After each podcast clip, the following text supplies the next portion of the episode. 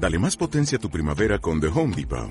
Obtén una potencia similar a la de la gasolina para podar, recortar y soplar con el sistema OnePlus de 18 voltios de Ryobi desde solo 89 dólares. Potencia para podar un tercio de un acre con una carga.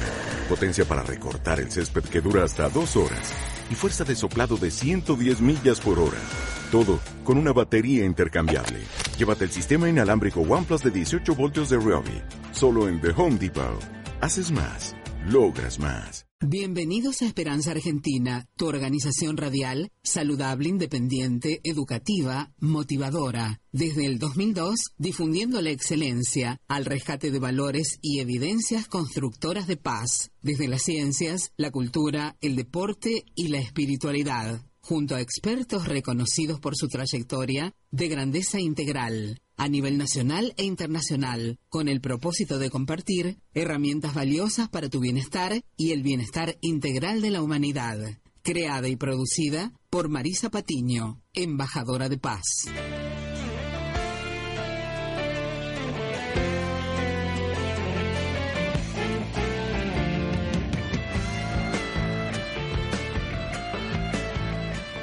Sí, bienvenidos ¿sí? a Esperanza Argentina y Global, Radial Saludable. ¿eh? Saludamos y abrazamos a todo el mundo ¿eh? que quiere estar mejor con estas herramientas para vuestro bienestar. ¿eh? Los abraza fuertemente. Mi nombre es Marisa Patiño, directora y productora de Esperanza Argentina y embajadora de paz a su servicio, al de la humanidad. ¿eh? Agradeciendo a cada uno de los oyentes que están ahí en la 92.7, ya sea en el auto, en la casa, en donde fuera, y también que nos escuchan a través de la www.fmaz.com.ar a nivel eh, internet y también a todos los gentiles que nos escuchan luego ¿eh? a través de nuestro canal de podcast Esperanza Argentina y Global Radial Saludable que nos escuchan, descargan en cualquier lugar del mundo, del planeta donde se encuentren. ¿eh? Pueden descargarlo a la PC o al móvil. ¿eh? Así que nosotros los acompañamos siempre también con buenas noticias constructoras de bienestar. Gracias ¿eh? a la operación técnica ¿eh? de Francisco, eh, gracias a todos nuestros compañeros en el piso del estudio, gracias eh, Shukram también a todos ¿eh? por estar ahí y que esto de la interculturalidad es algo muy importante para construir cultura de bienestar, de paz y de conocimiento y que justamente la diversidad nos hace tanta falta, ¿no? Para respetarla y celebrar la diversidad. En el día de hoy, obviamente, con esta música, estamos en la Semana de Mayo en Argentina, Semana Patria de la Revolución de Mayo, y vamos a estar junto a nuestra querida historiadora, eh, experta en historia, la licenciada Cristina Ramis, eh, embajadora de paz también, con quien compartimos una misión y una pasión que es la historia y sobre todo la Argentina, ¿verdad? Eh, esto de refrescar eh, los hitos de la historia, los valores de los seres patrios, ¿no? Y después vamos a estar con junto al doctor Domingo Mota de la Fundación Favaloro del Instituto de Ciencias del Deporte, hablando acerca de deportes e hipertensión y también la muerte súbita en el deporte. A veces, tal vez, se pueda prevenir o diagnosticar con anticipación. Vamos a ver qué nos dice él desde sus ciencias, que sabemos que tiene el sello de excelencia que usted se merece. ¿eh? Así que bueno, recuerden que estamos siempre en la www.esperanzaargentina.com.ar, en donde tienen nuestros principios, toda nuestra estructura organizacional que he creado desde hace 17 años y que justamente ahí tienen los seminarios para superarte y tienen también la dirección del podcast por si lo quieren también descargar al móvil o PC. Vamos al tema musical y, y ya estamos con la licenciada Cristina Ramis celebrando esta semana de mayo, de la Revolución de Mayo en Argentina, eh, que tiene que ver mucho con un paso hacia la independencia y a la libertad.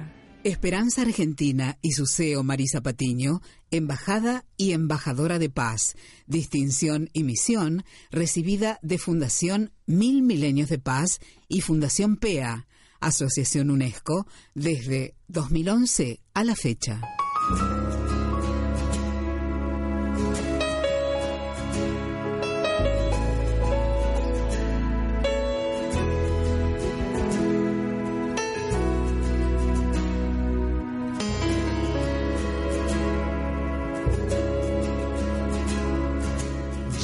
Mi corazón y otros te dieron la vida entera. Las fogatas de este amor no encienden solo en la primavera. No me pidas olvidar, no me pidas desamar. Desde niño aprendí que patria es memoria y sueño bajo la piel. Sí, eh, qué linda letra. Con esta música la recibimos a nuestra querida experta en historia, una apasionada por la historia y Argentina, la licenciada Cristina Ramis. ¿Cómo te va, licenciada Cristina Ramis? Muy bien, Marisa. Siempre un placer hablar contigo. Y bueno, sí, qué letra tan linda, qué canción tan linda, ¿no? Exactamente. Eh, para que justamente, este, eh, si bien estamos en un mundo globalizado, también tener sentido de, identidad y de orgullo nacional, eso es la mejor defensa que podemos tener, ¿verdad? Claro, y ese, ese justamente es el legado eh, de este 25 de mayo que se avecina. ¿no? Claro, claro. Estamos en la semana de mayo, tan emblemática, eh, una fecha histórica que creo que en este año tiene que recobrar todo el vigor y todo el legado que nos dejaron. Tal cual, tal cual.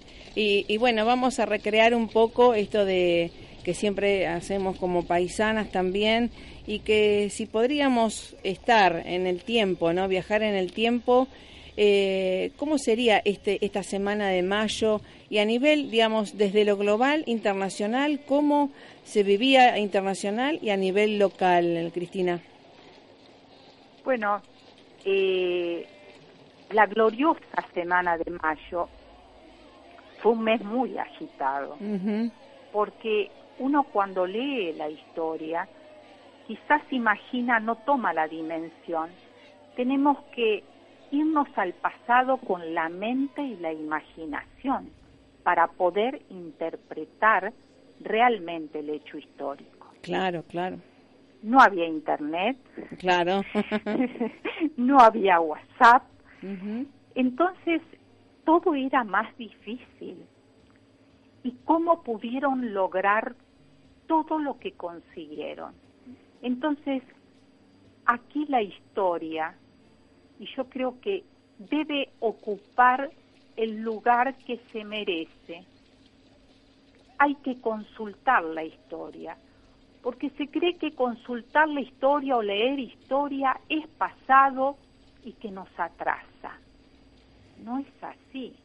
La historia es la gran maestra sirve para irnos al pasado, recobrar los valores y el legado de esos patriotas y de esos hechos, para hacer un reconto de todo lo que ha sucedido y traerlo al presente.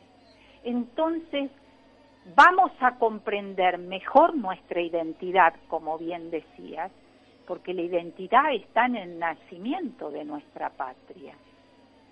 Entonces, todo comienza, después voy a, a, prolongar un poco sobre el legado al final, pero ahora me voy a referir a lo que te interesa, que es la gloriosa semana de, de mayo. Claro. Como dije, fue un día muy agitado. Después de varios años de espera, llegaba el tiempo de la revolución. Em, con anterioridad a mayo, al, el virrey Cisneros había autorizado el libre comercio. Y vos me dirás, ¿y libre comercio qué tiene que ver con el hecho histórico? Y siempre tiene que ver mucho los intereses económicos. Exacto, eso te iba a decir, claro. Por eso eh, quería situar un poco a nivel eh, mundial qué estaba pasando, ¿no? Porque eh, nosotros, Argentina, no escapa al mundo, ¿no? Desde aquella época. Claro. Entonces, ¿qué podía? El sistema económico era el monopolio. Solamente se podía comerciar con España. Claro. Entonces, eh, Cisneros ya había en el ambiente de los comerciantes, especialmente los criollos, que al solo poder comerciar con un solo país que era la metrópoli, era quien nos había conquistado y colonizado, que era España, surgió paralelamente el contrabando con Inglaterra, con Holanda. Ah, Entonces, muy inteligentemente, Cisneros declara, rompe el monopolio y da la libertad de comercio. Que eso favoreció, por un lado, a la aduana para poder mantener al virreinato porque venían muchos más cantidad de, barcos de otros países. Se movilizó muchísimo el puerto de Buenos Aires. Siempre el puerto de Buenos Aires, el embudo claro. y las provincias quietas. Todo pasaba por Buenos Aires, todo se tenía que traer a Buenos Aires. Por eso, eh, por ese lado, entonces, conformaba a la clase comerciante de los criollos y por otro lado, aquietaba los ánimos revolucionarios que ya se olían en el ambiente. Claro, claro. Y así trataba de enfriar los ánimos revolucionarios, pero cuando los criollos empezaron a crear, a ver, a proyectar lo que va a ser el nacimiento de la patria, no los paraba nada. Eh, y además, y, además esto de, eh, creo que los próceres, ¿no? La gran este valor de la educación, ¿no? Para ver otras culturas, otras formas de, de, administrar un, un, gobierno, un país y demás, eh, eh, creo, ¿no? Y entonces este, mm, la importancia de estar educado, ¿no? Totalmente de acuerdo, porque justamente las grandes revoluciones en la historia las hace la clase media. La hizo la Revolución Francesa. Y todos los integrantes de la primera junta eran abogados, eran la mayoría abogados, sacerdotes, eh, comerciantes pudientes que tenían un contacto con Europa. Claro, claro. Que habían, eh, como Manuel Belgrano, por ejemplo, con las ideas de la ilustración, del iluminismo, de las ideas de libertad. Mm. Entonces, eh, todo eso va influenciando porque eran hombres preparados. Exactamente. Eh, intelectualmente y educativamente. Tal cual. Entonces, les, él cree, Cisneros, que con esto va a quietar los ánimos, pero no es así. Comienza esta semana, el domingo, es un domingo 13. Era una noche cuando una fragata, la fragata Paris, llega a Montevideo que venía, si mal no recuerdo, de Gibraltar. ¿Qué traía? Un notición de los últimos acontecimientos en España. El capitán de la fragata traía nada menos y nada más que la noticia que el ejército de Napoleón había tomado Madrid Málaga y Sevilla.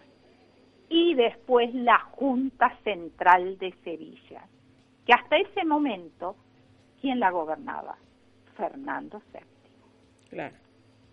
Que nosotros le habíamos jurado fidelidad a Fernando VII. Había sido disuelta. Mm. Sus miembros se encontraban refugiados algunos en la isla de León, que muchos esos no, este dato mucho no, no, no se dice en los libros de historia, no se escribe, desde donde intentarían formar un consejo de regencia. Pero el reino de España estaba definitivamente en poder de los franceses. Termina, finaliza el domingo 13, pasan cuatro días para llegar a Buenos Aires de Montevideo a Buenos Aires, cuatro días. Wow. Imagínate, porque los agarra un temporal en el Uh. río de la Plata. Sí, claro. Yo he navegado mucho Sí. y el río de la Plata Es terrible. es como un mar o peor. sí, sí, sí. Bueno, entonces ahí tardan cuatro días, llegan a Buenos Aires, se entera primero Cisneros y esa noticia se la envía el gobernador de Montevideo, que en ese entonces era Joaquín de Soria. Cisneros trata de ocultar la novedad, o sea, ocultaban información Sí, también ah, en esa desde época. esa época. Qué bárbaro. Sabía muy bien que cuando los vecinos de Buenos Aires se enteraran Ah, de lo que pasaba en España, te podés imaginar qué lío se armaba, ¿no es cierto? Entonces su autoridad, él veía que se iba a quedar muy comprometida. Ve, o sea, estaba viendo lo que se le venía encima. sí. Entonces, si no había rey en el trono, los virreyes no representaban a nadie.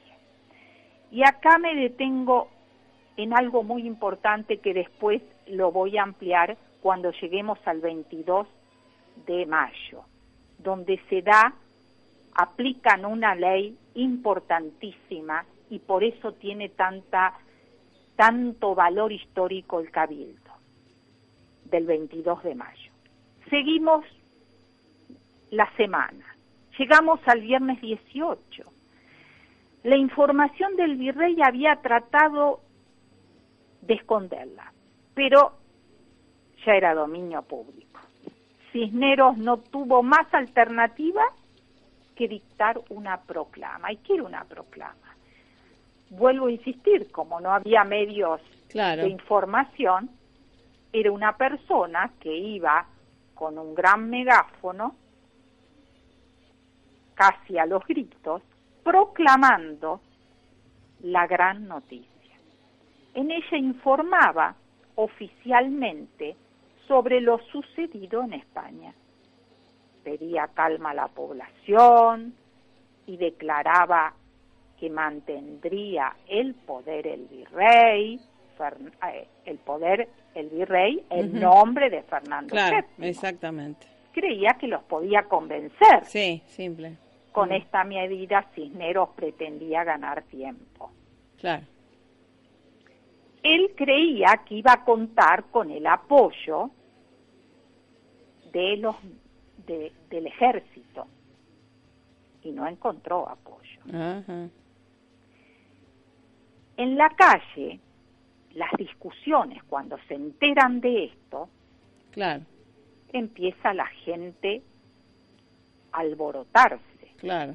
A ver una debilidad y dijeron, esta es la nuestra. Claro, la pregunta Claro. sobre quién debía gobernar, todos se preguntaban. Claro, claro. No tenemos rey. El rey, no, nosotros le rendimos este, A alguien que está al debacle, rey. claro. Ta- Le entregamos el poder al rey. Sí. ¿Qué pasa entonces ahora? El pueblo quería saber qué ¿De qué pasaba. se trata? Claro, Empezó a transmitirse de boca en boca. claro. Belgrano, Moreno, Paso, Beruti, no se quedaron quietos. Y otros patriotas se reunieron secretamente en la casa de Rodríguez Peña y en la famosa jabonería de Vieites. ujú. Todos coincidían en un punto. Cisneros tenía que dejar el poder.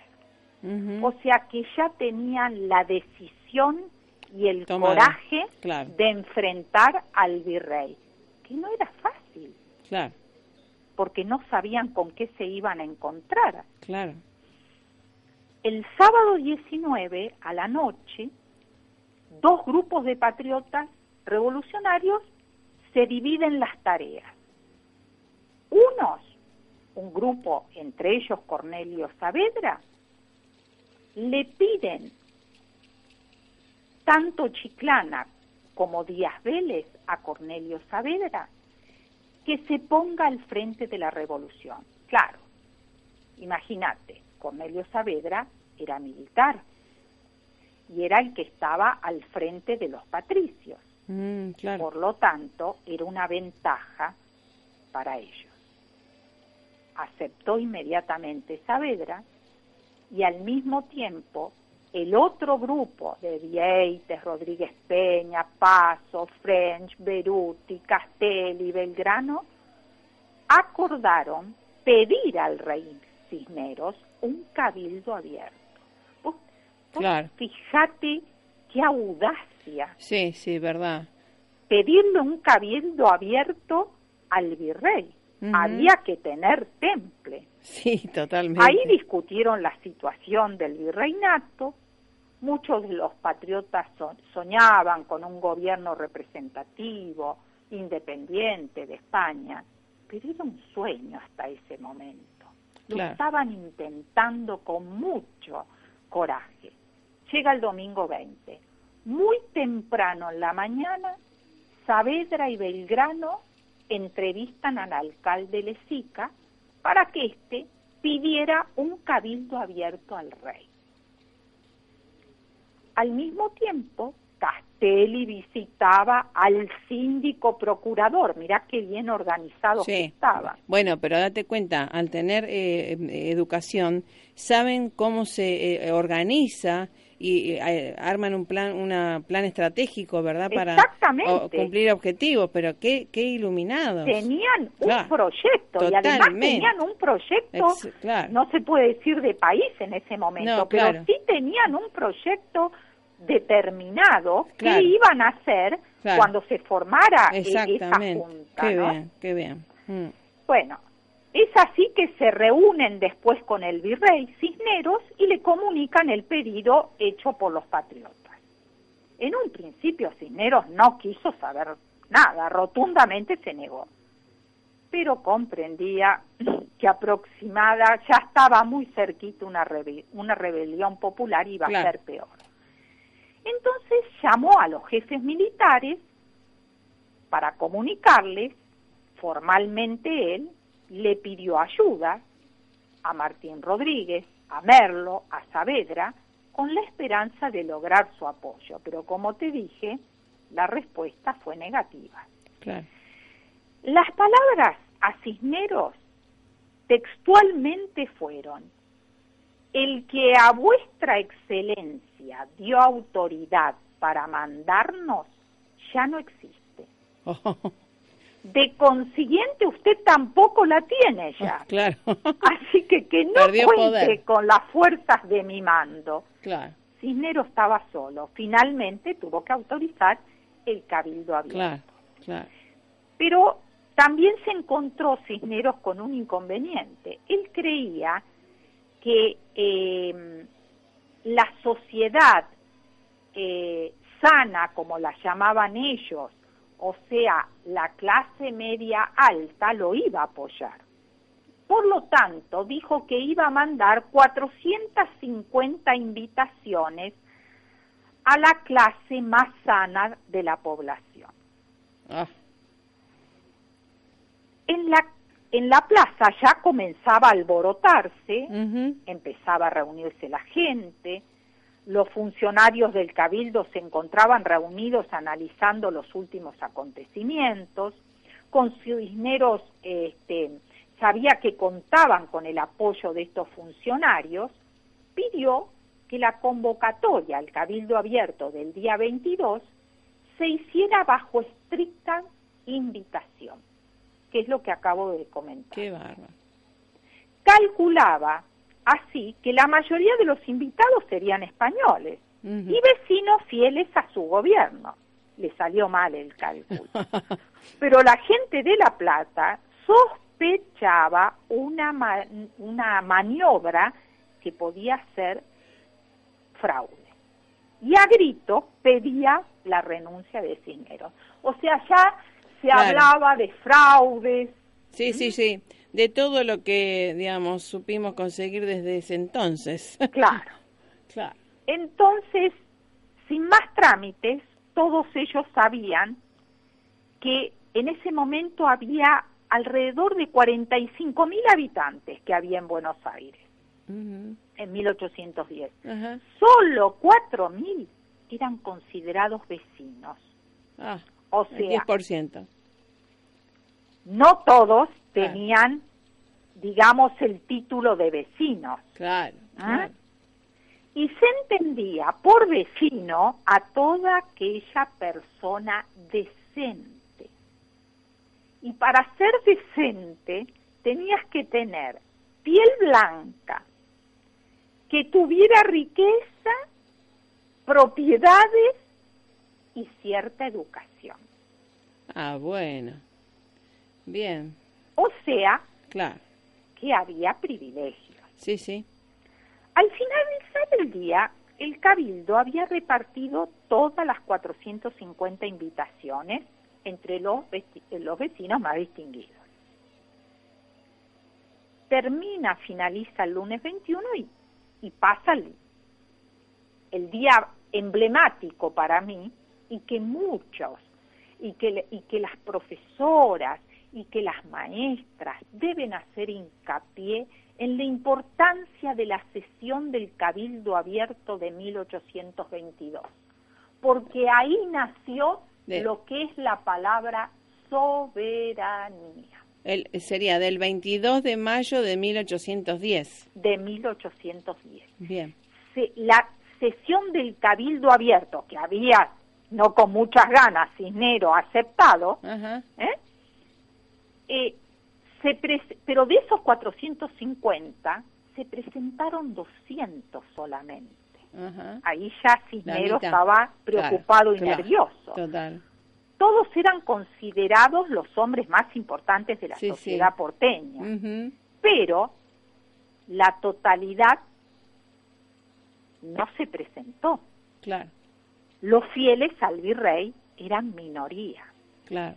Y se dice que al cabildo llegaron unos 100 más que eran infiltrados, ah. que no estaban invitados. No eran de, la, de los No, pero estos infiltrados eran revolucionarios. Claro, me imaginé. Ah, entonces invitó a los que sabía que le iban a ser fiel, que le eran fiel, y a los más decentes, por supuesto. Había pasado, este, habían pasado con invitaciones, este, no, no lo vas a poder creer, falsificadas. Y ya en esa época. Y su plan consistía en aportar más votos a favor de la revolución. Claro. Del total de los cabildantes, 93 eran funcionarios del gobierno 94 eran comerciantes y hacendados, 60 eran oficiales de las milicias, 26 eran profesionales y la mayoría abogados y 25 eran sacerdotes y frailes que también tuvieron mucha intervención. sí. Las discusiones duraron 15 horas, desde las 9 de la mañana hasta las 12 de la noche, se cree. De parte de los criollos, la decisión de cambiar el gobierno ya estaba tomada. Claro, claro. Lo que ahora se debatía en el cabildo ya se había debatido antes en las reuniones secretas entre los comerciantes, los jóvenes políticos, los jefes, las milicias, criollas, etcétera. El tema de discusión era crucial si el virrey permanecía o no en su lugar, o sea, con el poder de virrey. Claro. Si Cisnero quedaba o se iba. Qué difícil decisión. Porque si el virrey quedaba, no había 25 de mayo. Si el virrey renunciaba, sí se podía formar lo que ellos tenían como objetivo, que era el primer gobierno patrio, primera junta. Qué bien. Mm. Bueno, el obispo Luez, acá es formidable, lo enuncio nada más, pero les recomiendo que lean el debate que se armó entre los revolucionarios y los españoles en defensa del virrey y los revolucionarios en defensa de la libertad y del camino que se empezaba para que naciera la patria y para llegar a 1816 siendo independiente. Qué bien. Ese es el gran valor y un papel preponderante que tiene y resolutivo y que realmente puso en vigencia, y fíjate vos, que siendo casi ellos tenían el estudio, pero no la práctica de hacer una semana de mayo para llegar a un objetivo de formar un gobierno propio. Sí, pero se basaron mm. por el conocimiento, por haber estudiado en Europa y demás, de la teoría de la retroversión, que eso no se da y es la gran diferencia entre el 25 de mayo y el 9 de julio. ¿Qué es la teoría de la retroversión? Que el rey, estando preso, entonces el pueblo asume el poder, lo reasume, lo retrotrae al pueblo del virreinato del Río de la Plata, pero con, aclarando en, en el acta que seguían fieles a Fernando VII. Ahí está la diferencia. Fuimos ah, libres para formar el primer gobierno patrio pero recién en 1816 se cumplió el ideal de independencia. Y ahí definitivamente nos independizamos de España y de luego se agregó y de cualquier otro país extranjero. Exacto. Qué bien. Entonces, este este congreso es importante llegamos al, eh, se forma el primer gobierno patrio, el 24, pero Cisneros hace una jugada. Se pone él como, eh, no como virrey, sino como presidente de la primera junta. Castelli, todos, Saavedra, ah. renuncian. Claro, claro. Se queda solo el, el virrey y entonces renuncia y llegamos al día 20, al glorioso 25 de mayo sí. de 1810, mm. donde se forma el primer gobierno patrio, nada menos y nada más con próceres de la calidad de Saavedra, de Belgrano, de Mateu, de Sí, qué hermoso esto de los de ejemplos, nueve representantes. Sí, exactamente. Que son ejemplo para la Argentina en la actualidad y que tenemos que recoger el legado que nos dieron. Tanto Cornelio Saavedra, que se dedicó especialmente al ejército, como Mariano Moreno, un abogado Oh. imprescindible, que defendió a los pobres, que defendió a los ideales de democracia, que defendió a los indígenas como nadie. Lástima que muere tan joven cuando va para Inglaterra y la dudosa muerte que hasta el día de hoy no se ha dilucidado. Exactamente. Juan José Paso, abogado, Manuel Belgrano, abogado, un hombre que le debemos el consulado, el, el, gran papel que hizo en el consulado de comercio, que luchó contra el monopolio comercial de España, Totalmente. Eh, el creador de nuestra bandera, Manuel Alberti, eh, Domingo Mateo, José Castelli, Juan Larrea, Miguel Ajuénaga, realmente tenemos que levantar los valores de estos patriotas que tuvieron dos cualidades. que es emblemático, tener coraje y patriotismo. Tal cual, tal cual. Y con Ese es el exacto, que nos tal cual, tal cual.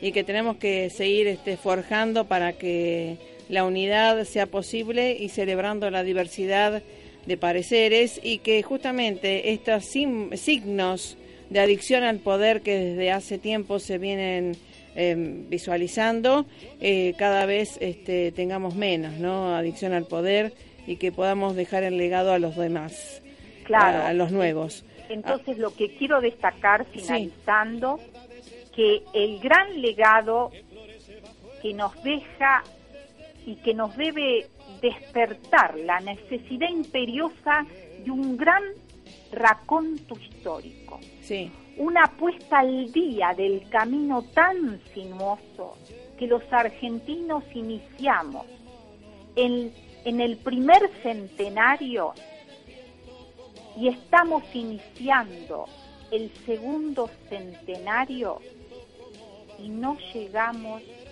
a los objetivos ni a proyectar un país hacia el futuro. exacto.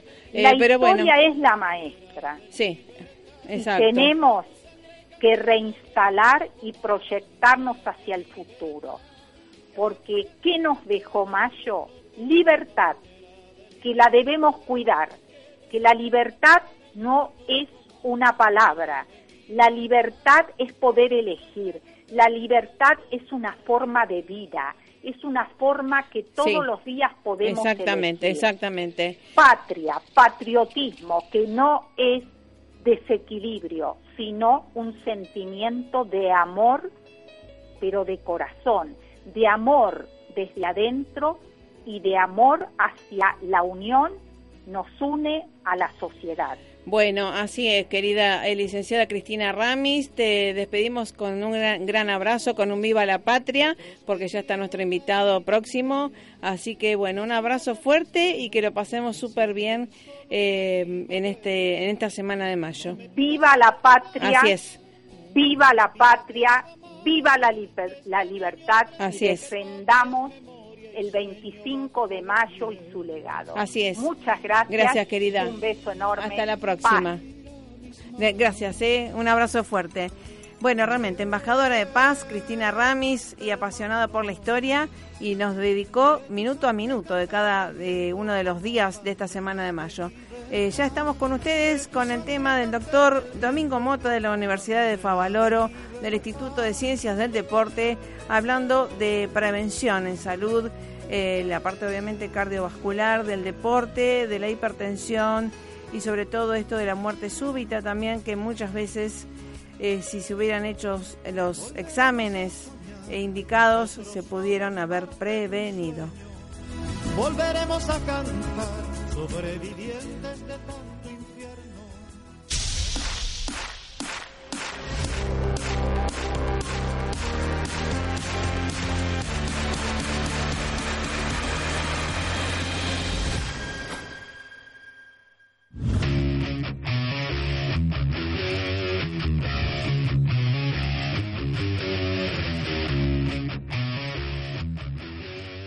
Sí, con esta música estamos haciendo atletismo, ciclismo, junto al doctor Domingo Mota de la Fundación Favaloro. ¿Cómo le va, doctor? Hola, ¿qué tal? Buenas noches, Marisa. Un saludo para usted y toda la audiencia.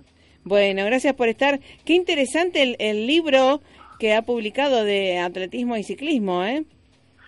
Sí, sí, es un libro, es una guía eh, para deportistas y licenciados en educación física con las nuevas técnicas de medición para la planificación del entrenamiento, eh, digamos, basado en las respuestas individuales y de género, ¿no? Con respecto a, a medir variables que son de uso frecuente cuando uno entrena, como el control de frecuencia cardíaca, Claro. tiempos en distancias, la potencia mecánica para el ciclismo, eh, el gasto calórico hora para poder distribuir una carga física de entrenamiento diaria y semanal Claro. eh, relacionada a, a no agotar los sistemas energéticos, ¿no? O sea, Sí, sí. tratar de medir y después realizar una estrategia de gestión y planificar. Es una guía práctica, nuevos métodos que hay de medición en los límites del trabajo de umbral y de VO2 máximo, que son variables de resistencia y de potencia para sostener un trabajo eh, aeróbico continuo, ¿no? Sí, sí, equilibrado. Ahora estábamos este, viendo el Tour de Italia, ¿no? El Giro de Italia de ciclismo y cómo estos muchachos están a full y el trabajo de resistencia, de fuerza, de cronometría que tienen que tener y como todos los deportes, este, eh, en esto del deporte, cómo favorece o no a, a, todas las patologías. En este caso, que hace poco se fue el día de la hipertensión, ¿verdad? ¿Se puede prevenir la hipertensión a través del deporte? ¿Cómo se funciona un deportista que tiene antecedentes en este caso? Sí, sí, la actividad física realmente trae más beneficios que complicaciones. En realidad, a veces el ejercicio es un disparador de alguna patología congénita, hereditaria o por no tratar los factores de riesgo ¿no? en personas mayores de 35 años que pueden desencadenar algún episodio cardíaco, pero en realidad los beneficios de la actividad física y lo que es la curva de dosis respuesta de actividad física y beneficios para la salud ya se ha medido en los últimos cinco años. por, por algo se propone un poco cuál es la intensidad, el volumen y la frecuencia de un entrenamiento saludable. Eh, es una cuestión que ya está dentro del rango de, digamos, de disminución de la mortalidad en, en, respuesta a la actividad física. Hoy se sabe que lo que se recomienda en la OMS de 30 minutos diarios, por lo menos 5 veces en la semana, hasta completar 150 minutos semanales o 300 minutos semanales de actividad física de baja intensidad, uno puede reducir la mortalidad por todas las causas y eventos cardiovasculares casi entre un 20 y un 30%. Uh, Aquellos que alcanzan de 450 a 750 minutos semanales de actividad física, sin ser, sin ser actividad física eh, máxima vigorosa, es simplemente actividades de baja intensidad llegan hasta disminuir la incidencia de patología cardíaca y de eventos en un casi un 40%, así que después, bueno, uno... ¿Y cómo vamos a dar esa cifra que es algo muy interesante? Eh, del 40%, porque la gente a veces eh, dice, no, pero no puedo, eh, son media hora por día, o ¿y cómo hago? este Y yo a veces le digo, puedes hacer 10 minutos antes del desayuno, 10 antes del almuerzo y 10 antes de la cena.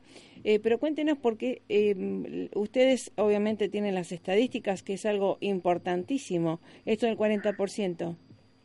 Sí, sí, sí, ya se han publicado las eh, curvas de dosis y respuesta en, estudios prospectivos, en grandes poblaciones, donde el último estudio fue el PURE, que fue también, eh, participó la Argentina que fue una medición de beneficio de la actividad física en la disminución de factores de riesgo y de mortalidad cardiovascular. Así que eh, las curvas de y respuesta están en relación también a la cantidad de la actividad física independientemente de la intensidad. Y tiene estos beneficios independientemente del índice masa corporal de las personas. Una persona con sobrepeso o obesidad tiene los mismos beneficios que una persona con normopeso si hace actividad física, digamos, dentro del rango de, de, cantidad de tiempo en la semana que puede ayudar a, disminuir este tipo de porcentajes en relación a la mortalidad y enfermedades cardiovasculares. La curva de respuesta que se han visto hasta ahora son de 30 a 150 minutos semanales, es lo mínimo que se necesita como para, digamos, tener un impacto sobre la prevención, que es hasta un 20%. Si uno sube a 300 minutos semanales, alcanza del 25 al 30% y esa cantidad de, horas semanales de entrenamiento simplemente de caminar o bicicleta de paseo, no hace falta hacer actividad deportiva, ¿eh? Sí, sí. Simplemente de baja intensidad. De, recreativo, este, Los beneficios llegan hasta del 40% haciendo 750 minutos semanales en actividad física, que significaría hacer una hora y media todos los días. Media hora a la mañana, una horita a la tarde o a la noche, o tres veces en, el día, de media hora. La verdad que, bueno, hay que ver un poco las posibilidades de cada uno, ¿no? Pero hasta ahí las cosas están bien. Después uno entra en una meseta, por más que agregue más intensidad o, tiempo de actividad física, sí. y, y, este, y es más, si eso multiplicado por 10, ya se pierden los beneficios de, lo que es la actividad física saludable y se vuelve lo que se llama el punto en J, donde empieza otra vez a aumentar la mortalidad. O sea que más de más tiempo muchas no trae beneficios para la salud, sino que a veces es una imposición de estrés oxidativo sobre el cuerpo, donde puede dañar el ADN, los telómeros, las estructuras vasculares o cardíacas. Así que eh, hoy para lo que es planificación de la actividad física saludable, de 150 minutos semanales hasta 750 minutos semanales, está todo perfecto. Eh, la actividad deportiva es otra cosa. La actividad deportiva ya es una planificación semanal de alta intensidad, donde uno ya trabaja con cargas mixtas, aeróbicas y anaeróbicas, y ahí, bueno, hasta pueden producirse hasta en el 30% de los deportistas de alto rendimiento hasta un remodelado cardíaco como consecuencia de la actividad física, o sea, ah, un, cambio en las estructuras cardíacas y eléctricas del corazón del corazón del deportista, que habrá que diferenciarlas de, de algún proceso patológico. Que no sea una cardiopatía para los claro. ¿no? de, de, salud del deportista. Claro, claro. Y ahora... Pero no todos desarrollan cambios en la estructura del corazón. ¿eh? Claro, no, no, me imagino. Según la predisposición genética también que traiga, ¿no? Sí, aparte del comportamiento ahora que se incorporó en la mujer al deporte en la década del 70, empezó a competir en las Olimpiadas y ahora ella tiene una presencia del 45% que se vio en las Olimpiadas de Londres, por ejemplo, en 2012, ya el 5% de, este, de, la, de las competencias, de los competidores eran mujeres, así que eh, ahora se está estudiando también el corazón de la mujer deportista, porque da toda información sobre este, deportistas masculinos, y nos estamos encontrando con que, bueno, tiene también una adaptación en calidad igual que, al, que el hombre, que el super masculino, con respecto a los sedentarios, pero tienen eh, funciones y estructuras de respuestas distintas sin alcanzar la misma eficiencia en el alto rendimiento. O sea, la mujer tiene un comportamiento eléctrico y, y, funcional y estructural al digo, esas físicas eh, diferente a la adaptación que tiene el hombre, pero alcanzando las mismas, los mismos, mismas variables máximas. Ah, Por ejemplo, la mujer dilata más el corazón y el hombre más tiene una posibilidad de aumentar más el espesor de las paredes. Eso es en la que se llama geometría cardíaca, con ah, de alta intensidad. Hoy se sabe que, bueno, las estructuras son más grandes cardíacas en el hombre en relación a la mujer, pero cuando uno mide las cavidades cardíacas en, relación a la superficie corporal, dilata más la mujer que el hombre. O sea, dilata más en las cavidades cardíacas, pero no, no tiene engrosamiento de pared como tiene el hombre, que el hombre sí tiene cavidades que mantienen el, los diámetros cavitarios, pero tienen mayor espesor de pared, que es toda una consecuencia de influencia hormonal, ¿no? Tanto claro. como sí, receptores de testosterona, claro. cardíaco. Eh, el hombre a veces eh, desarrolla una, una presión, presión picos históricas más altas en las cargas de entrenamiento y eso genera un remodelado diferente a la mujer, por ejemplo, en estructural. Y lo mismo cuando uno evalúa o sea que en esto el electrocardiograma del hombre y la mujer tienen diferencias eh, de adaptación a las cargas de entrenamiento y todo, eh, digamos, lleva a que, bueno, tengamos que un poco no seguir con las mismas variables y de parámetros de, referencias para todos en forma uniforme, sino que, por ejemplo, la mujer deportista, hoy una ecografía, un electro, tienen también una distinta mirada, ¿no? Claro, claro.